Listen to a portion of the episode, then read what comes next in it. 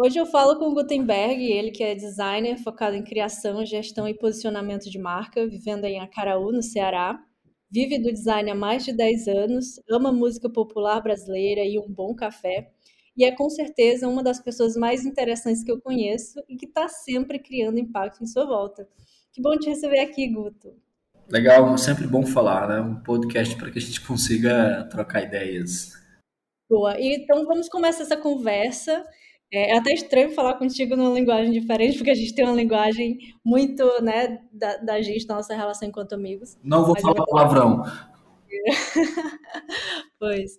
É, fala um pouquinho sobre quem é a pessoa Guto, quem, é, quem foi o Guto do ano passado, quem é o Guto hoje, e adicionando, para finalizar essa pergunta, Conta qual foi a coisa mais legal que te aconteceu ultimamente. Prazer falar sobre o Guto, sobre design, sobre carreira nesse canal. E falando sobre o Guto do ano passado, desse, acho que a principal diferença entre eles está uma melhor capacidade de dizer não para projetos, para vícios, para distrações e a, a, grande diferença que eu tenho percebido, o ano passado a gente pode até considerar a mudança de dezembro para janeiro, mas às vezes a gente está nesse processo que vai além do calendário. O calendário comercial ele continua, mas esse processo de, de autoconhecimento e de perceber o que é sim, o que é não e o que é válido para a vida pessoal ou carreira, eu acredito que é a coisa que o Guto do ano passado para esse mais desenvolveu e o que mais diferencia não é uma coisa que aconteceu de janeiro para cá, de dezembro para cá, né, da mudança, mas dos últimos meses. Né? Então, acho que essa grande diferença, um processo de autoconhecimento que me permitiu é, dizer não com mais confiança. Isso é uma das coisas mais importantes assim que eu vejo nas conversas, na capacidade de dizer não, mas é, com, com, com isso que tu falou, com confiança, com assertividade, né? Estar consciente do não. Para complementar, eu acredito que o que dá base a essa confiança são as experiências. Então, alguma experiência que faça você refletir se foi positiva ou negativa, mas acho que muitas experiências negativas fazem com que não, eu não quero mais passar por isso, ou não quero mais executar esse projeto, ou eu não quero mais estar é, tá com esse, com essa saúde, porque eu, eu quero essa outra. Então, acho que a diferença válida de um Guto para o outro é isso, né? uma melhor capacidade de dizer não. Boa. E tu se consolidou como designer de marca ao longo da tua carreira. É, e qual é o que está sendo o teu foco hoje? Eu sempre fui um profissional bem generalista. É, eu não tenho uma especialidade, eu ainda não parei para definir, hoje eu vou fazer isso.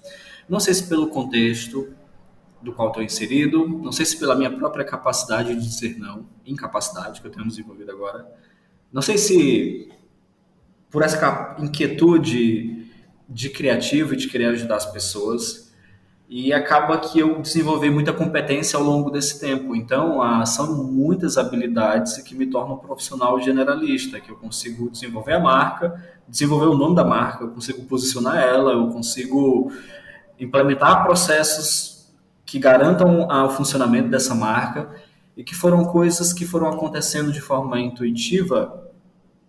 E nos últimos três anos eu tenho compactado mais esse conhecimento, não é?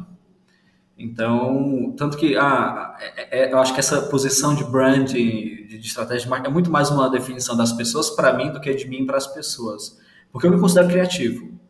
Né? E através do design, eu lembro que quando eu fiz as, tive meus primeiros contatos com design de serviço, quando eu conheci a, a Live Work, quando eu fui tendo contato com design thinking e que eu fui vendo a capacidade de resolver coisas através desse processo, me abriu muito. E aí o quarto, que é o grande motor das relações, vem demandas. Né? Hoje a gente está com o site de um cliente, uh, o estande de uma feira que vai acontecer na Alemanha, são coisas distintas que têm design em comum e que está relacionado com o posicionamento dessas marcas. Né? O trabalhar a plataforma tem sido algo que, que me encanta bastante. Eu não sei se eu fugi da pergunta, mas é, não me considero um especialista, eu sou bem generalista. Eu tenho uma boa capacidade de desenvolver estratégias, de criar marcas, etc, etc e tal, mas não sou aquela pessoa que você chegar e só faz marca, não. A gente faz outras coisas também. E a gente que eu falo porque tem outras pessoas, eu não executo, né? O site não sou eu que faço, tem uma pessoa especialista que faz o site. Mas eu, Gutenberg, não, ainda sou bem generalista. Eu gosto muito dessa, dessa abordagem porque traz, eu lembro é, quando tu falava sobre, é, sobre o design em si, né? E às vezes é mais simples do que a gente costuma ver. Eu, eu gosto quando tu fala, né, de que são termos que vêm para ti normalmente já pré-formatados. Mas no fim, é, o que a gente é, é, é, designer, né? E é legal ter essa visão mais global, mais holística sobre as coisas. Eu também gosto que atualmente a gente tem uma certa especialidade de cada área. Né? Então a gente tem uh, designers que são especialistas em é, coisas específicas, mas a visão generalista ela ainda é um, um, ponto muito importante, né? Esses dias eu recebi um feedback de um cliente que ele disse assim: você está há 10 anos à frente de qualquer outro profissional. E eu, cara, caralho, eu tô numa geografia ou num contexto ou qualquer outra coisa que eu não me sinto à, à frente, mas eu acho que pelo fato de ter um processo design thinking, aquelas quatro etapas e que garante que você faça as boas perguntas uh, e tal, isso garante com que de alguma forma se diferencie de alguns profissionais que não têm um processo. Junto com essa bagagem de gestão, de estar do lado do dono da empresa, Hoje de manhã eu tive reunião com, com um cliente e aí você tem todos os problemas de gestão que não querendo tirar a importância do visual, mas visual no mundo vai resolver aquilo. É, realmente são decisões de negócio, decisões de estratégia, problemas de diálogos de ser humano, não é? que vai além da estética né, do ponto de vista da resolução de problema. Né? Então não adianta nada na ponta você ter uma marca extremamente funcional, um site lindo, uma ótima interface de, de, de plataforma, de aplicação, sendo que teu processo interno está. E quando a gente fala de empresas grandes que já tem esse suporte, ótimo. Mas eu estou falando de empresa média e pequena. E que no caso de países como o Brasil, e que eu acredito que não seja diferente em outros lugares, é quem sustenta o lugar. Não são grandes empresas. O que faz países acontecerem são pequenos e médios empreendedores. Né? Então, assim, a forma com que esse pessoal lida com a informação é muito distante de uma organização grande que já está tudo organizado. Dá vontade de chorar. Né? Você entra numa empresa grande que você tem processo de integração, que você tem as coisas definidas, mas são poucos. Isso abre uma oportunidade grande, né? mas é um, um processo de mudança até mesmo do mercado. Para até essas próprias empresas pequenas entenderem, como você falou que são coisas simples, entenderem que não é coisa do outro mundo você ter um bom design dentro do seu negócio. Você analisar o serviço, analisar como é que está a tua estética, o teu produto. Né? É um processo de amadurecimento.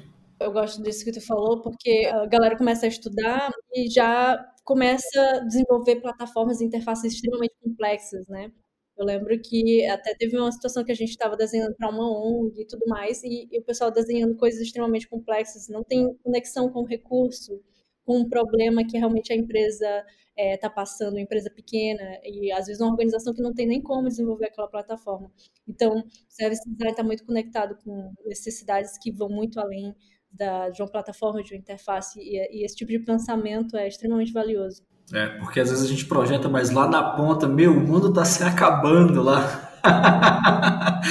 e é engraçado, assim. Então, esse contato com empresas de pequeno, médios, e ainda consegui navegar, porque na minha mudança para São Paulo, de repente eu estava lá dando três dias de treinamento para a direção da Ginomoto no Brasil. Eu digo, caralho, o que, que isso significa?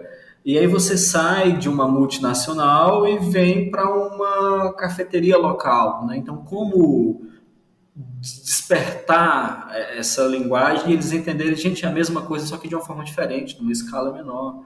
Não precisa reinventar a roda, é processo. Porque quando a gente tem a base definida, fica mais fácil criar, mas se você não tem nem a base, desculpa, né? a gente não vai conseguir sair do lugar. Exato. E aproveitando o gancho que tu falou sobre a, essa, essa temporada em São Paulo, conta um pouquinho como é que foi essa mudança aí de volta para o Ceará e como é que foi a temporada em São Paulo e também um pouquinho sobre as diferenças que tu vê no mercado entre esses dois estados, no design e uh, no próprio uh, no próprio trabalho com, com o mercado lá. São Paulo foi uma experiência muito legal. Eu, às vezes eu penso que eu sinto que eu desejo voltar para uma cidade grande, né? Uh, foi uma experiência profissional muito enriquecedora. Uh, culturalmente falando, a cidade te oferece muita coisa. É, quando eu fui para São Paulo, eu já tinha uma ideia de um projeto aqui no Ceará para implementar, que é uma cervejaria, por isso que eu estou aqui em Acaraú. E aí, quando a cervejaria ficou pronta, eu vim para acompanhar a implementação. Né? Além do design da marca, estratégia. E aí, fazer o negócio acontecer. Atender 500 pessoas numa noite sem ter problema. Né? E esse era o desafio e nós conseguimos. Né?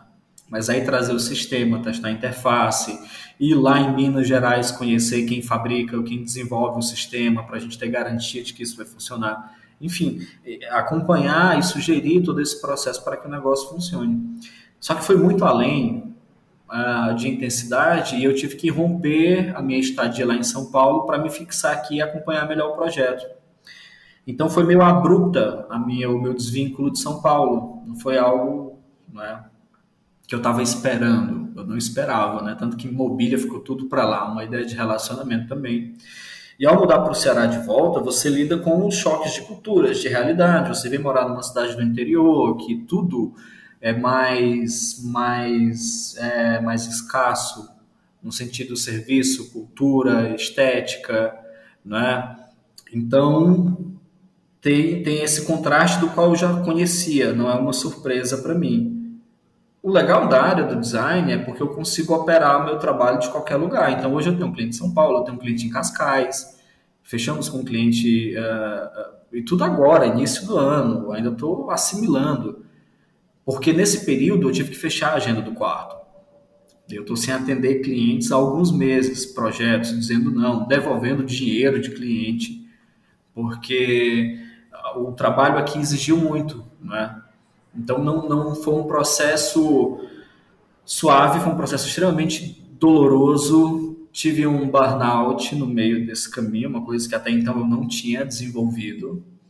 Uh, e eu acho que isso vai fazendo parte, não sei se dos 30 e poucos anos, ou realmente do acúmulo de tarefas, mas que tudo isso é, foi fundamental para dar uma base para o que eu quero construir para os próximos anos e que tem muito a ver com o que eu já tenho feito. E que a minha capacidade, incapacidade de dizer não me tirou um pouco o foco disso. Né? Então, essa mudança do São Paulo para o Ceará foi, ela é como é eu não, não tenho muitas vezes perguntam, tá gostando de morar em Acará? Eu digo, gente, é como é, uma cidade pequena, que não tem opções. Eu tenho um privilégio de trabalhar em casa, então eu passo muito tempo em contato comigo mesmo. Eu sou uma pessoa interessante, eu não sinto tédio, né? Uh, eu lembro muito uma frase do Tom Draper que ele dizia que tédio é coisa de gente chata. Muito Isso ficou muito na minha cabeça. Você, você não pode ter tédio quando você tem Milton Nascimento, Tamariá, na boa, né? Desculpa. Então, como eu tenho uma série de privilégios, qualquer desafio fora isso eu consigo passar bem. Né? Desde o privilégio de pagar uma terapeuta para conversar sobre esses processos e me reconectar comigo, que essa nessa processo de mudança e de mudança de foco, porque eu mudei o foco, eu fiz atividades das quais eu não tinha feito, que assumi uma ideia de uma posição de gerente de uma vila gastronômica, não é? E, e, e perceber porque eu sou muito falso, né? Eu gosto da ideia de atuar. Eu sou eu e minha circunstância. Então eu estava ali na circunstância de ser gerente porque alguém tinha que ocupar aquela função e eu era o mais qualificado. Eu tenho essa capacidade de reconhecer isso e fiz acontecer. Uh, me desvinculei do projeto porque ele já foi implementado. Agora eu estou me reconectando nas minhas atividades e nessa busca de me reconectar com a minha identidade. Né? Essa mudança, São Paulo, Ceará trouxe isso e a nível de trabalho, é muito louco, porque eu trabalho à distância. Eu estava em São Paulo e a boa parte da minha carteira de clientes era do Ceará, por exemplo. E eu nem tive tempo ainda de desbravar São Paulo. Na verdade, clientes como Angino Moto, eu disse: olha, eu não quero mais te atender. Por conta da burocracia. Eu não gosto de burocracia. Né? Intermedia. Pede para ela que pede para ela, ela me pede. Meu Deus, é burocracia mesmo, viu? E, e, é muito legal esse poder, né? Aqui a gente vê a aplicação do que tu falou no início, né? Da capacidade de dizer não. Eu sempre admirei muito, e aproveitando para abrir um parênteses, para quem não entendeu quando tu cita quarto, né? O quarto de ideias, que é tudo que é um nome muito comum. Um, e eu lembro que é, na, desde os meus primeiros contatos contigo, tu já fa falava muito, né? É, sobre demitir um cliente, né? Sobre saber com quem você quer trabalhar, sobre qual, qual energia, né? Você quer investir é, e onde. E eu sempre lembro muito de ti quando, quando eu penso sobre o tédio, e eu lembro disso que tu falou, né? Que é, eu sou uma pessoa interessante. E reconhecer isso é, é, muito legal. É porque se eu não disser quem é que vai dizer, né? Minha mãe diz, mas a minha mãe é minha mãe. não, eu tô brincando, mas isso é fundamental é como eu digo para o Alex, eu disse para o cliente aprovar o projeto é muito fácil, mas nós que temos que aprovar, porque você tem que saber o que é a função, você tem que saber a, a, a, a estética, você tem que ter as referências. Se você seguir o processo direitinho, vai minimizar o erro. E aí para o cliente aprovar é muito fácil. Difícil é eu aprovar, né? Porque eu tenho um crivo, eu tenho referência, eu tenho um repertório, né? E, reconhecer, eu estimulo muito o Alex, que é quem trabalha no quarto, que é a agência, é, a reconhecer isso, né? Porque ele está desenvolvendo projetos web muito bons. E ele sempre fala, ah, tem aquela ideia que pode adicionar sempre algo mais. Eu digo, não. Diga não e siga e defenda a partir daqui, né? Mas é bom reconhecer isso. A gente é muito bom. Eu acho que isso faz parte, disso como a gente lida com o nosso eu interior, né? E é a partir daí, para você lidar com o mundo, dá uma certa uma certa base, uma certa confiança. É, a Nani Pinto fala que quando você é aceito no, em casa, quando você se aceita, o mundo vira o seu quintal, né? Então, você consegue lidar... É, se você não tivesse confiança em você, Júlia, eu acho que às vezes até se distrai a respeito disso, tu não estaria onde tu está. E não dizendo que onde você esteja seja qualquer posição mais ou menos, não é sobre isso mas é sobre sucesso, é sobre sucesso não é um status, é o que vem depois. Então você está é uma sucessão de fatos, de mudanças, de provocações, de coisas além de desenvolvimento de competências que só você sabe. É isso, aproveitando, já que tu citou essa palavrinha mágica que é sucesso, eu queria saber é, o que, que é a, a tua definição de sucesso hoje. Eu não tenho uma única, eu tenho várias mas eu acho que a definição de sucesso, a qualidade das relações, não as pessoas necessariamente, mas saber desdobrar isso, porque uma outra coisa a respeito de dinheiro, de estabilidade, isso é meio que uma regra, uma necessidade do nosso mundo contemporâneo.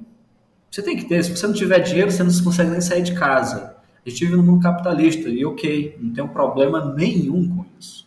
Uh, mas o, o sucesso está sendo em transitar em diversos ambientes sem sofrer tanto, é, é, é, carregando muita informação de clientes, de detalhes e tal, e conseguir tangibilizar essas relações de uma forma que seja bom para mim e para as pessoas. Né? E eu sei que a gente está falando do âmbito profissional, mas eu não consigo é, separar o meu profissional do pessoal. Porque se eu não estiver bem profissionalmente, eu não consigo me relacionar bem nem com minha família. Mas me relacionar bem com o meu trabalho me permite que eu me relacione bem com minha família, com as pessoas do trabalho, com outros clientes, né? com uma série de outras pessoas que, que com um fornecedor. E aí você vai desenvolvendo. Esses dias, uma amiga, tu tem um contato de uma pessoa? Tenho. De repente eu passei uns nove contatos que eu tinha no meu celular. Porque tu tem um contato? De, tenho. Tu tem um tenho tenho, sabe? Então são pessoas que você vai conhecendo, vai desenvolvendo um vínculo e que eu acho que para mim isso é uma grande definição de sucesso, desenvolver relações ao longo do caminho. Porque no mais, dinheiro, formação, capacitação, eu acho que isso é regra. Não sei se eu consegui responder de uma forma não sei se eu viajei muito, e eu tô de cara. Imagina.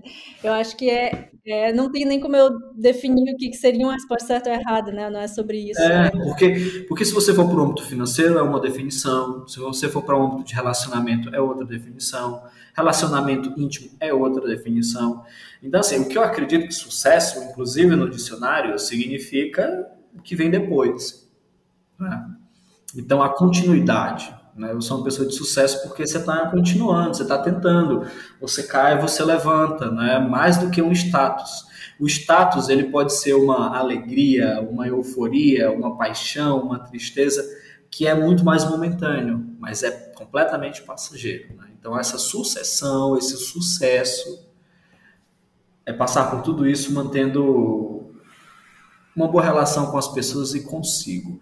Depois do burnout, eu passei a dar uma atenção à minha saúde, digo, não tem dinheiro no mundo. Tu falou essa questão de desligar o cliente, eu estou com reunião quinta-feira para desligar um cliente, dizer para ele, olha, eu não trabalho dessa forma.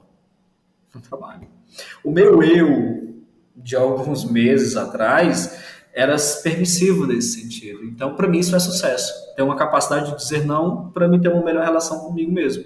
Porque por mais que seja um contrato ótimo, ah, financeiramente, nada paga uma noite, uma boa noite de sono. Eu vou falar algo, eu disse que eu não ia falar uh, palavrão, mas eu vou falar.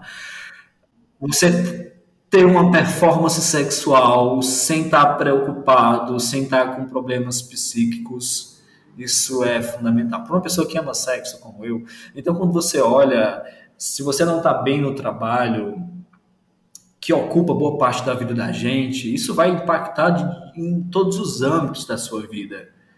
Né? Então, hoje, para mim, uma definição de sucesso é isso: é conseguir transar bem e dormir bem também. Né? Então, varia a definição de sucesso. Nem definir nenhuma direção, vida pessoal, trabalho, porque eu que eu estava curiosa para saber qual é a sua prioridade, onde é que a sua definição cai primeiro.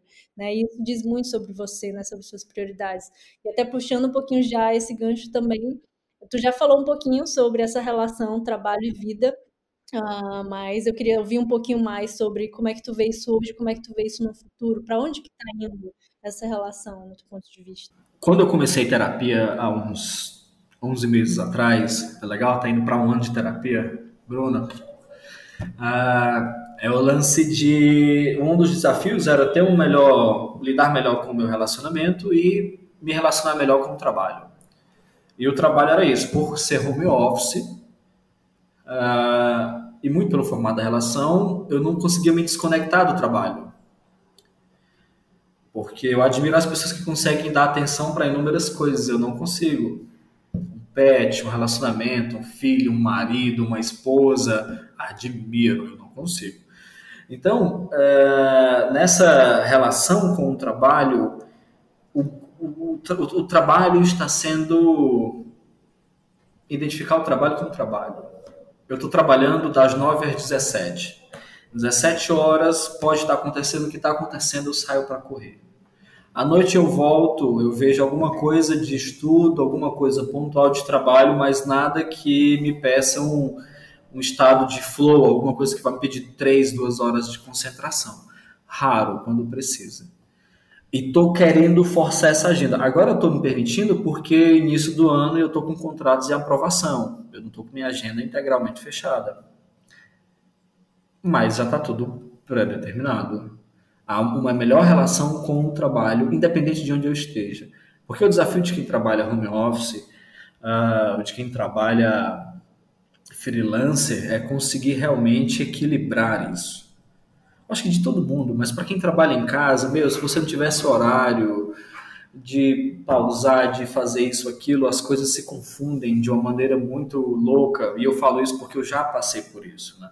Então, profissionalmente hoje, a busca está sendo essa, um máximo de equilíbrio. Trabalho é trabalho e eu tenho uma ótima vida pessoal. Eu preciso ter uma ótima vida pessoal. Essa vida pessoal é cuidar da minha saúde.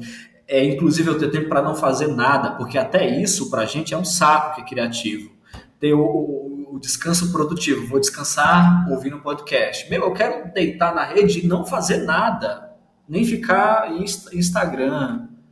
Eu quero, eu quero poder permitir isso. E uma coisa legal e que me justifica ainda estar tá acreditando e estando aqui no Ceará é aproveitar o litoral. Porque é lindo, é massa, tá aqui do lado. Então, um dos objetivos profissionais é conseguir nos próximos seis ou oito meses uma melhor relação com isso ter clientes que eu possa ir passar uma semana trabalhando nos litorais ou ter financeiramente flexibilidade para fazer isso, alugar um apartamento e ficar lá um tempo, é, não precisar estar aqui. Ao mesmo tempo em que o quarto está contratando gente, uh, para começar a dar trabalho em atividades operacionais. Então, uh, profissionalmente, é, acredito que esse é o caminho. Eu sinto que houve uma progressão ali de ter uma definição mais acertada do que é trabalho, onde que ele termina. É, isso é muito importante, porque senão você se perde. Senão você tem que controlar, fazer gestão de tempo, tem que anotar tudo, tem que ter isso claro e, e repetir. É o grande lance. Eu, eu, sou, eu tenho muito desafio com disciplina, eu sou uma pessoa muito indisciplinada, né? Então, tudo isso é uma busca de corrigir isso e otimizar quem eu sou, porque eu tenho uma capacidade do caramba, mas eu tenho preguiça de ser genial. Às vezes, quando eu lembro do início do quarto, momento que a gente tinha, que, que eu paro para olhar todas as coisas que foram feitas, sem o acesso de informação de internet que a gente tinha na época, é, eu digo, caramba, como era de uma qualidade, como era de um refino. Né? E eu olho para aquele período, me dá até um, um sono. Um, e só puxando um pouquinho é, para dentro da, da área do UX, que a gente comentou sobre interfaces, sobre plataformas, é, eu lembro que tu tinha, uma época tu tinha pensado e estava pesquisando sobre a área de UX, né? Conta mais sobre como foi isso e qual foi a tua decisão. Eu acho que no período que eu pesquisei sobre UX, foi um momento em que, e é recente tudo isso, porque por mais que todas essas predefinições de design existam há muito tempo, a popularização do termo e da necessidade, ela se tornou mais recente. Recente quatro, três anos para cá. E quando eu pensei, eu não nem lembro agora, não consigo falar muito sobre, mas hoje é uma coisa que não me apetece. Eu peguei essa palavra com a Lídia e estou com ela. É, não me traz um estímulo para querer mudar, por exemplo, de carreira para o UX sei que se eu mudasse, eu teria um ótimo repertório e bagagem para conseguir fazer isso, né? É, até porque utiliza o design thinking, que inclusive foi o meu primeiro contato com o design thinking foi contigo, que já é um quarto, né? processo isso. Legal. Então, não foi um contato rápido com o X. Eu ainda não tive e não tenho interesse hoje de fazer uma migração para a área. Eu estou confortável na área que eu estou fazendo as coisas das quais eu estou fazendo. Uh, talvez se em algum momento eu parar para pesquisar um pouco mais sobre o retorno que isso dá, etc. Talvez eu pense em migrar, mas migração diária não é uma coisa que está na minha cabeça agora, não. Uh, e o X foi uma área que nunca me trouxe uma um despertar assim como marca, por exemplo. Marca te dá paixão, né? É, paixão é um problema, né? Porque, pô, eu quero, além de me apaixonar, eu quero dinheiro. Uhum. Né? Então, né, onde é que está o resultado disso? Como conciliar é, o resultado dessas decisões para direcionar uma carreira profissional? Mas não é porque está acessível, está comum que eu deva fazer. Eu estou feliz comigo mesmo fazendo o que eu estou fazendo, independente do, do resultado comum disso, né? Porque é muito importante que a gente tenha uma régua própria. Porque, se não, a gente que trabalha com criatividade e que tem 300 referências de profissionais incríveis, é muito importante que a gente saiba olhar para tudo isso e se identificar, né, para até manter um foco. Então, o X foi um contato rápido e não, não me aprofundei mais sobre por falta de interesse. Não sei se por falta de perspectiva sobre, mas foi esse contato rápido. Mas é interessante é, o teu ponto de compartilhar esse ponto de vista, porque realmente a gente tem visto nessa tendência de migração dos designers, uh, a maior parte de design gráficos uh, e outro, outros tipos de design dentro da área, né, migrando para o UX design, porque é uma tendência, né, porque está todo mundo indo, e é legal ver é, uma perspectiva de que né, tem histórias de pessoas que preferem ficar na sua área ainda, né? Principalmente algo. Mas eu acredito que isso é, é muito pessoal e para o pessoal que está no design, pretende mudar para o design, uh, da UX design, é, é, muito de cada caso, porque pode ser que a pessoa não tenha um repertório que vá fazer com que ela opere bem na área de design, por exemplo. Por, por, assim como qualquer área, está muito, não banalizado, mas é porque é muita demanda, é muito profissional. Se destaca, independente da área, o profissional que se desenrolar bem. Né? Então, uma coisa que pode ser comum é porque, beleza, eu estou na minha carreira de design esse ano, não estou vendo tanto futuro e tem uma área mais promissora que é o UX design Mas, cara, cumpre o básico do design gráfico. Monta o mínimo de case. Eu lembro de amigo que estudo na arquitetura, ele olhava para os projetos de, do Oscar Niemeyer e tal. Nossa, nunca vou fazer um projeto desse. Eu digo, cara, resolve a pia da tua tia. Cara, melhora, coloca uma cerâmica lá para. São coisas muito mais locais e pontuais, que não necessariamente regionais, mas coisas pequenas que podem ser feitas e que dão uma grande experiência para quando esse profissional decidir mudar, ele, nossa, isso, isso aqui vai dar uma ótima base. Eu tenho história para contar. Eu não vou ser a pessoa calada na mesa. Eu vou ter voz. São das coisas que mais define um designer, um bom designer, realmente ser a pessoa que fala na mesa, que agrega, que traz informação, que junta, que guia, né? E isso realmente depende de repertório, background. Eu lembro de uma entrevista com a Paula Shea e o cara falando assim, todas as vezes que eu converso com ela, eu volto com a cabeça cheia de ideias. E é algo que eu sinto com os clientes, com as pessoas que eu converso, né? Porque você tem repertório. Então, eu acredito que qualquer área que eu for é, me envolver, eu vou sair bem teu processo, né? Que tu leva para qualquer área. Qualquer área, né? Gente, eu preciso descobrir o que vai ser feito, vou definir o que vai ser feito, vou executar e no final eu entrego. Isso vale para comida, isso vale para serviço, isso vale para tudo. Fica muito claro quando a gente fala sobre processo, o processo de UX, né? Quando a gente coloca no portfólio, qual é o seu processo de design? E a galera meio que fica bitolada naquele processinho ali que, que viu nos cursos, mas é, é algo que você leva para sua vida. Como é que você pensa? Como é que você desenha? Porque design é sobre desenvolver soluções para problemas e você não necessariamente precisa estar dentro do UX para desenvolver esse framework, né? Pode desenvolver isso em qualquer área. Você pode desenvolver bastante, você pode testar, inclusive você pode migrar de área, especialmente se for o que fizer sentido. Profissionalmente, eu acho que faz muito sentido a nível de carreira, de oportunidades, de aprendizado. É uma própria área, assim como todas as outras que estão em evolução, mas sempre vai ter os bons, medianos e ruins profissionais. Né? Então, acho que o que vai diferenciar mesmo é, é o olhar, é a sensibilidade das pessoas. Né? Do, do, profissional e aí ele ter segurança de que não, eu vou mudar para uma área de UX. Não, estou feliz com a minha área. Agora, independente da área que eu esteja, eu preciso performar. Entrando um pouquinho é, nas coisas que te motivam no teu dia a dia, né? Tu citou que lida bem com o tédio, é, que tem aí os teus recursos, né? Mas o que que tu usa hoje para talvez uh, se tornar mais criativo quando necessário, ou para te motivar, ou para dar aquela energizada? O que traz motivação, porque motivação é muito pessoal. Tem inúmeras pessoas que me inspiram. Você me inspira, Charles Piriot me inspira, Gustavo me inspira. Tem uma série de pessoas do universo criativo né? não necessariamente do design, que me inspiram, mas o que me motiva é conseguir passar esses 80 anos na Terra sem sofrer tanto.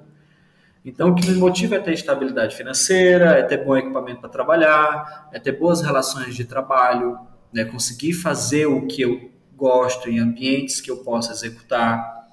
Isso me motiva. Se eu estou num ambiente que não me reconhece, esses dias eu percebi que feedback para mim é muito importante.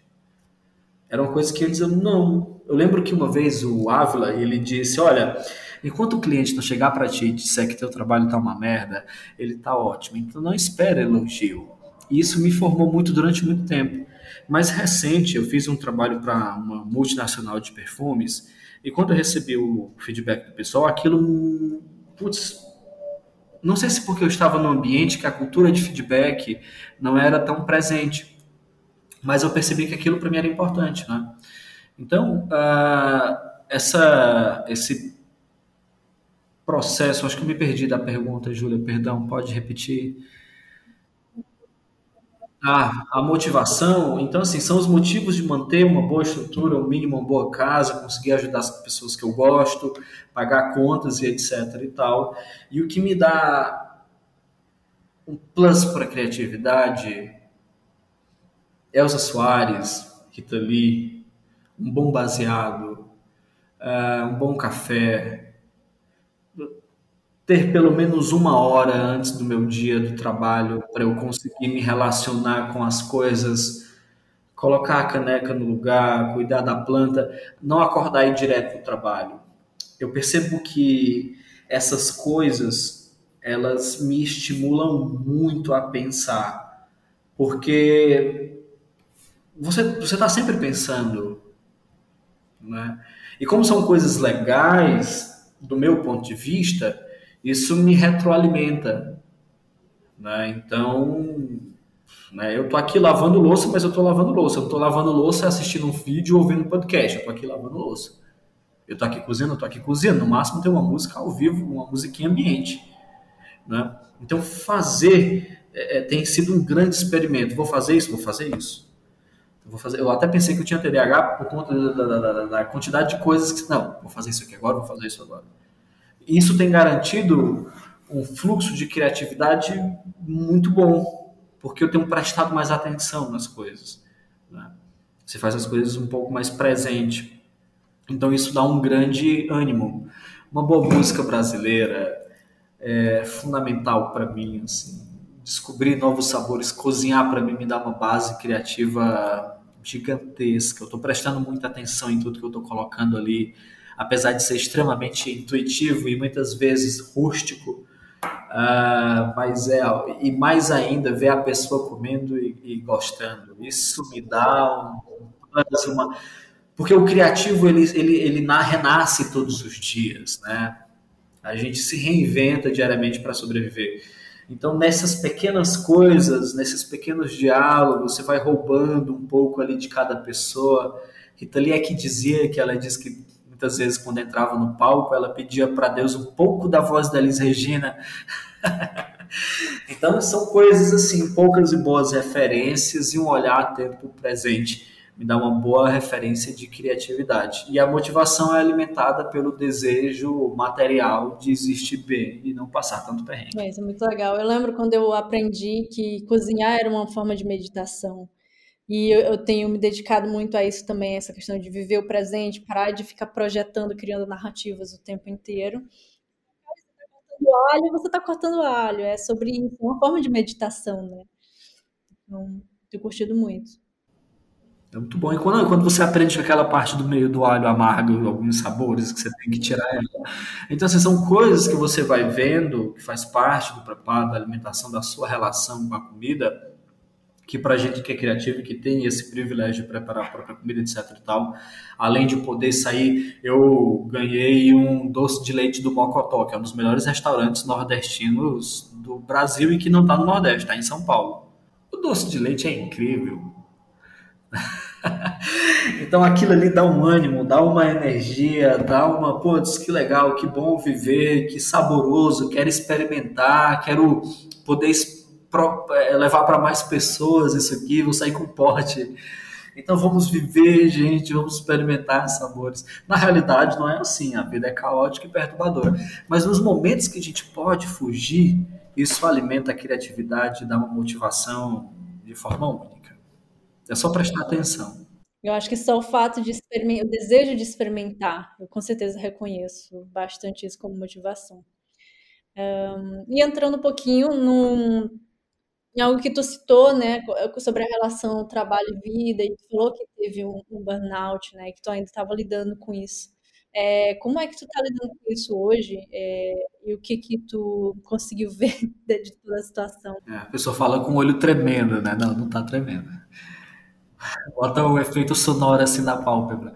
Mas é, quando a gente passa por uma, até então não tinha passado. Eu sou uma pessoa que trabalha sentada no computador e não sinto dor nas costas, não sinto dor de cabeça, por exemplo. Ah, então, quando você tem uma doença proveniente do trabalho, você tem algumas opções, né? Então, decidir sobre. E, falando de privilégio, eu pude decidir me afastar do trabalho, ficar um tempo mais ali, ter um bom acompanhamento terapêutico e começa a refletir. Mas o, o que eu sinto é que é algo que depois que chega, você não larga eu me sinto um pouco depressivo. De ter picos de humor ao longo do dia, uma coisa que não é comum de mim, Gutenberg. Então, depois que eu tive essa, essa relação, esse momento difícil com o trabalho que gerou um burnout, eu passei a valorizar muito mais a minha saúde e dizer, gente, não, isso eu não quero, vou fazer minha atividade física porque é um escape, Né? Estar no Ceará nesse calor, nesse céu, me dá uma energia, correr no sol, eu volto assim. Às vezes a minha sensação quando eu estou voltando da corrida é que a morte está correndo atrás de mim e eu tenho que escapar da morte, por isso que eu tenho que chegar em casa, sabe? Então, é, isso tem trazido uma, uma pulsão e que tem me afastado desse momento de bad. Mas ele permanece. É, dá uma certa insegurança de realizar algumas coisas, uma certa preguiça do ponto de vista ser genial. Eu tenho preguiça de ser genial. Eu tenho total consciência de que eu sou uma pessoa muito genial, mas eu tenho preguiça de ser genial. Dá trabalho, porque as pessoas criam muita expectativa sobre você. Eu digo, gente, calma. Né? A, a criatividade ela, ela é colocada num local exclusivo mas olha, a única diferença de mim para outras pessoas ou da gente é porque a gente está estimulando, ou porque a gente precisa trabalhar, ou porque a gente gosta. Mas criatividade é uma coisa comum, é uma competência, é só você trabalhar e desenvolver ela. Né?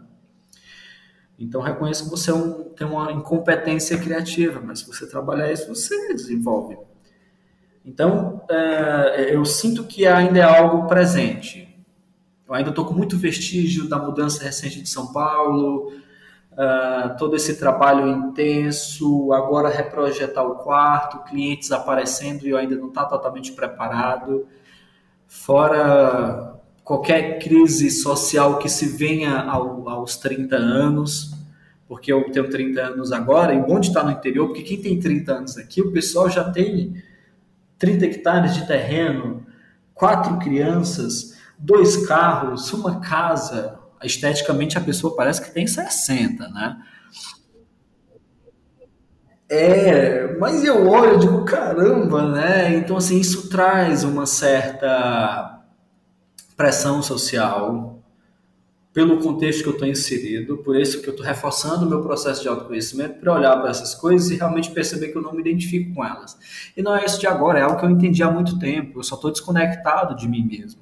Então eu quero me reconectar ao que eu acredito ser minha essência, para eu olhar para essas coisas e não não é que eu me compare. Não sei, eu ainda estou assimilando toda essa informação que vem do contexto do qual estou inserido. Porque quando você estava em São Paulo, você estava em contato com outras pessoas, você tinha, além dessa discussão material, mas você discute projeto, você discute ideias. Você sentar numa mesa e só conversar sobre o material é muito chato.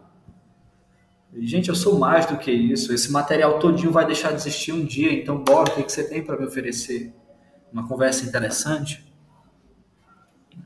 Então, o burnout, ele acha que é algo ainda presente.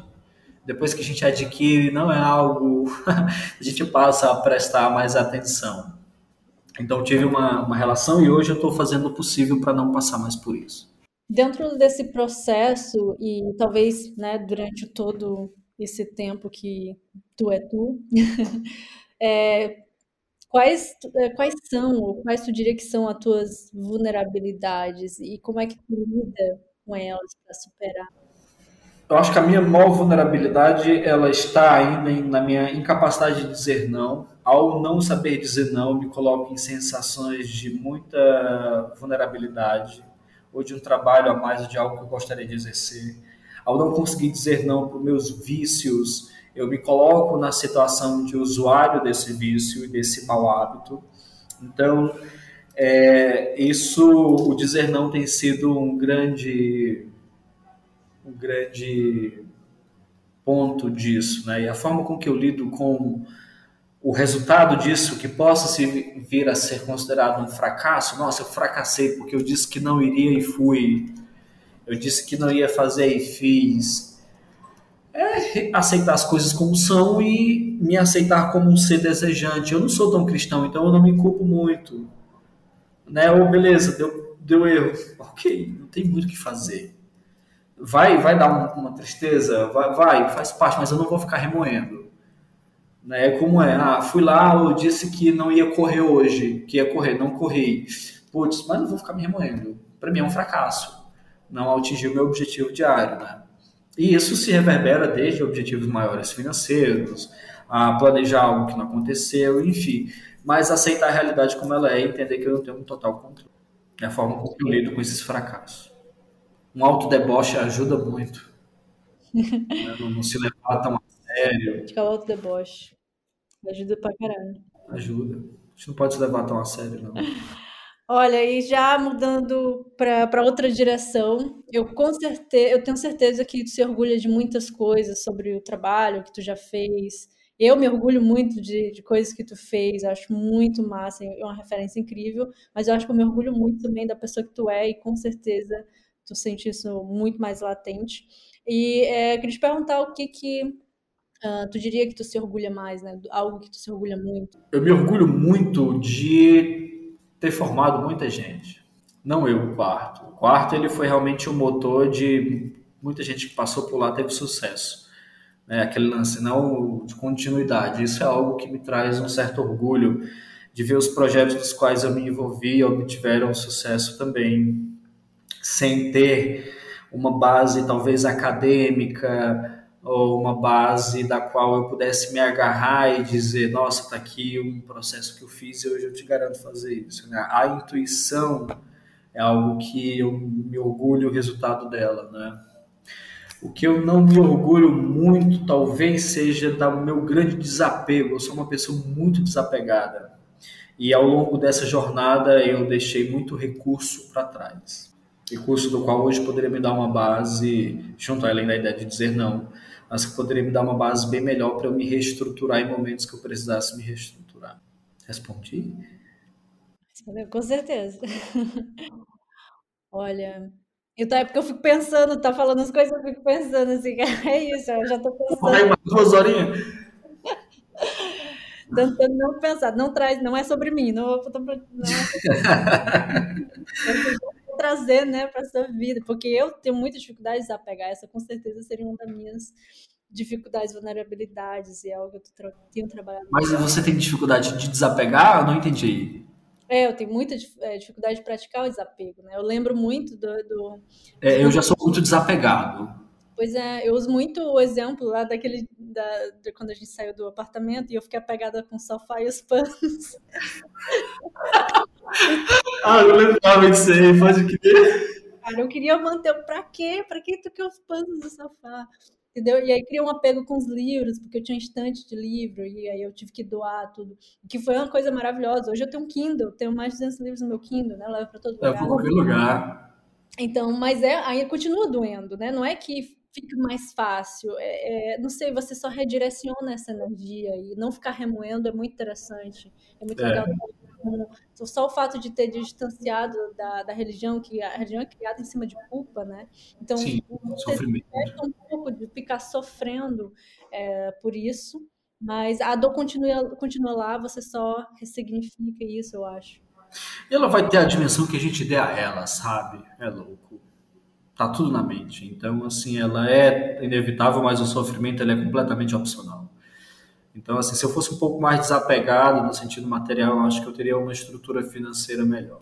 E aí tem a ver com essa última pergunta que tu falou, né, sobre a ideia de que tem orgulho e não ter orgulho, etc. Então, não me orgulho do meu desapego. Sei que são mais sólidas, eu acho que são, é. não são materiais. Eu, eu também tenho pensado muito sobre essa coisa, muito sobre, não, não sobre ter, mas sobre ser. E eu vi que eu tava... É muito fácil você cair na, na materialidade das coisas.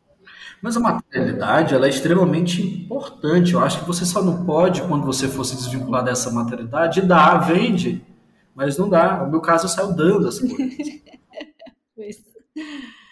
Tem um ponto importante sobre isso. Olha, agora só mais uma última, duas últimas perguntinhas. Tem alguma coisa numa lista de desejos, de coisas que tu quer fazer, que ainda não conseguiu tirar do papel ou que está planejado para o futuro, que não sei, aquela coisa tá ali. Tem uma lista da lista da lista, né? Você vai passando para cada. Acho que há inúmeras coisas que são coisas fora do, do, que não são fora do trivial, do que todo mundo espera que um profissional autônomo espera ter com autonomia, que é poder viajar mais, que é poder desenvolver novas habilidades. Eu ainda tenho muita incompetência eu ainda tenho incompetência em relação ao idioma, competência em relação a hábitos, incompetência em relação a dinheiro. Então, são coisas que eu ainda profissionalmente estou buscando lidar para melhor passar. e permitir criar novas listas. Porque algumas coisas das quais pessoalmente eu experimentei, ótimo, mas tem novas coisas e que elas vão depender muito de recurso financeiro. E que está automaticamente ligado à capacidade de dizer não, sim, foco. Elas nunca estão sozinhas, essas coisas. Né? Então, o grande trabalho e é, é, é, conseguir harmonizar essas coisas para cumprir a lista de coisas básicas, e que elas são até nos. Eu até que nem sofro tanto. Eu lembro do Ávila dizendo: o Ávila é perfeito. Ele dizia: a gente tem que desconstruir na nossa cabeça que felicidade é um carro vermelho aberto com duas mulheres louras na frente, e você andando do lado da praia. É, trabalhar com marketing me traz muito essa desconstrução a respeito dos sonhos, dos desejos. Uh, e isso eu tenho um pouco claro. Eu não sou muito ambicioso. Eu gostaria de ser um pouco mais ambicioso. E aí é, acaba que impactando tudo isso. Às vezes as coisas estão bom tendo o mínimo necessário, mas eu acredito que há coisas maiores a serem vividas e que eu espero despertar esse olhar ao longo desse ano. Porque não deixa de ser uma ambição também, né? Eu acho que são um, um tipo diferente de, de ambição, né? Talvez não pelas coisas que são comuns de serem desejadas. Com certeza. E uh, para terminar, uh, qual seria a tua visão para o futuro do Guto? Pra, pra, tanto para essa pessoa que tu está construindo, quanto para a carreira, né? O que esperar desse ano? O futuro, futuro médio longo prazo eu espero um Guto com uma melhor saúde, saúdes, né? Saúde física e mental dentro de uma rotina da qual eu não saia com ela com facilidade, com, né, que eu consiga cumprir. E que isso automaticamente vai revelar num bom Guto profissional e que tenha sua autonomia de ir e vir, independente do tipo de projeto, da geografia dele, é, ir e vir tranquilamente. É isso que eu desejo. Isso vai impactar em ter uma boa agenda, em ter um bom isso, um bom aquilo, uma série de coisas que são tarefas que é uma receita de bolo, né? O lance é você seguir direitinho a receita, ter o forno, ter todas as etapas, acompanhar e tal. Então, o Guto do Futuro ele vai estar com certeza com a saúde física e mental bem mais blindada e que isso eu acredito que vai reverberar muito no trabalho. Isso é uma ótima perspectiva para se ter. Eu vejo que tem sido cada vez mais importante. Eu tenho sentido muito isso também, essa priorização da, da mente mesmo, de cuidar da mente, para que as outras coisas venham muito mais, muito mais tranquilamente. Acho que esse virou o ponto central, o ponto que apoia todos os outros, o trabalho, as relações, a, curtir a vida aproveitar a experiência. Aproveitar mesmo e assim, que a gente não espere, porque eu acho que a beleza está nas coisas mais banais, sabe? Legal você esperar algum tempo para ir para o resort na, em Acapulco, porque você tinha esse sonho. Ótimo, legal, vá, compra. Mas arruma tua cama quando tu acordar. Ajuda em casa, seja uma pessoa útil, minimamente. Para de encher o saco a respeito de coisas que são tão básicas, porque a gente vê profissionais, eu vejo amigos que eu acho que eles esperam alguém no cavalo branco vir salvar ele. Cara, não vai acontecer. Levanta e vai lá e faz. Não pede muita licença. Às vezes é melhor você pedir desculpa por ter feito do que não ter feito. Então, assim, assuma um pouco mais de, de, de protagonismo, não sei se seria essa a melhor palavra, para que você vislumbre novas coisas. Não, não, espere. Eu sei que nossa formação cristã, eu sempre vou bater nessa tecla. A gente espera que venha alguém nos salvar de nós mesmos, né? Então, quando a gente quebra essa barreira, tudo fica mais fluido. É, a gente espera ter. Tem sempre alguém para dar também coisas, né? Que ele é. vai te dar coisas. Reconheça Deus em você e ofereça bons orgasmos para Ele, uma boa comida, uma boa música e. Uma poesia. Mas é isso. Eu acho que é muito. É, essa, eu gosto muito dessa palavra protagonismo, porque você deixa de culpabilizar o ambiente, os outros, o ano, o signo, seja lá o que for, e você traz tudo muito para si, porque na, na, no final das contas, o homem ainda é muito centro de tudo que acontece, né? Você é o centro de tudo que está ao redor, é, com exceção, claro, das, dos, dos acidentes né, que acontecem uh, que você não, não, consegue controlar, mas você consegue controlar como reagir a eles. Então, eu acho que é, é muito sobre si mesmo. Sobre si. Busca um autoconhecimento, é como a Maria Homem fala, que se a gente fosse mais focado em si, o mundo seria um lugar melhor. Ainda há muito ego, pai. Ainda muito ego. Cara, pois que prazer te receber para essa conversa, mostrar um pouco mais para as outras pessoas esse ser humano incrível que eu tive o prazer de, de conviver, de aprender muito. Eu, eu vejo muito de ti em mim, muito da, das coisas que eu penso. Como é que o Guto faria isso? É, e as, as frases que tu fala, reverberando no negócio. Referências, né? Assim como o Milton Nascimento reverberando na tua cabeça, na minha é o Guto. Eu estou utilizando muito uma frase da época do Richard, que é super uma pessoa chega no super, eu tô te passando para usar e divulga ela. Nossa, que legal, super. Consegue fazer isso? Super. Eu tô respondendo super. Cara, eu tenho certeza que a galera vai curtir muito. É muito legal ter um ponto de vista dentro do design, que está conectado também com toda a comunidade de design e também um ponto de vista mais humano, porque o designer, né, tem, uma pessoinha ali, né, que é criativa por algum motivo, que criou repertório de alguma forma muito pessoal e muito única, e eu acho isso incrível. Então, muito obrigada por ter aceito o convite. É sempre um prazer para mim estar falando contigo. É, é, uma das coisas que mais acrescenta assim, é, no meu dia a dia. Uh, então, muito obrigado pela, pela conversa, pelo papo. Amém. Que seja assim sempre, né? que a gente possa compartilhar. Agradeço quem ouviu isso aqui até o final. Espero conseguir ter respondido e esse lado humano aí que a gente enaltece. Boa, valeuzão. Muito obrigado, pessoal, por nos ouvir até aqui. Eu vou deixar todos os links do Guto na descrição para vocês e até a próxima. Tchau, gente.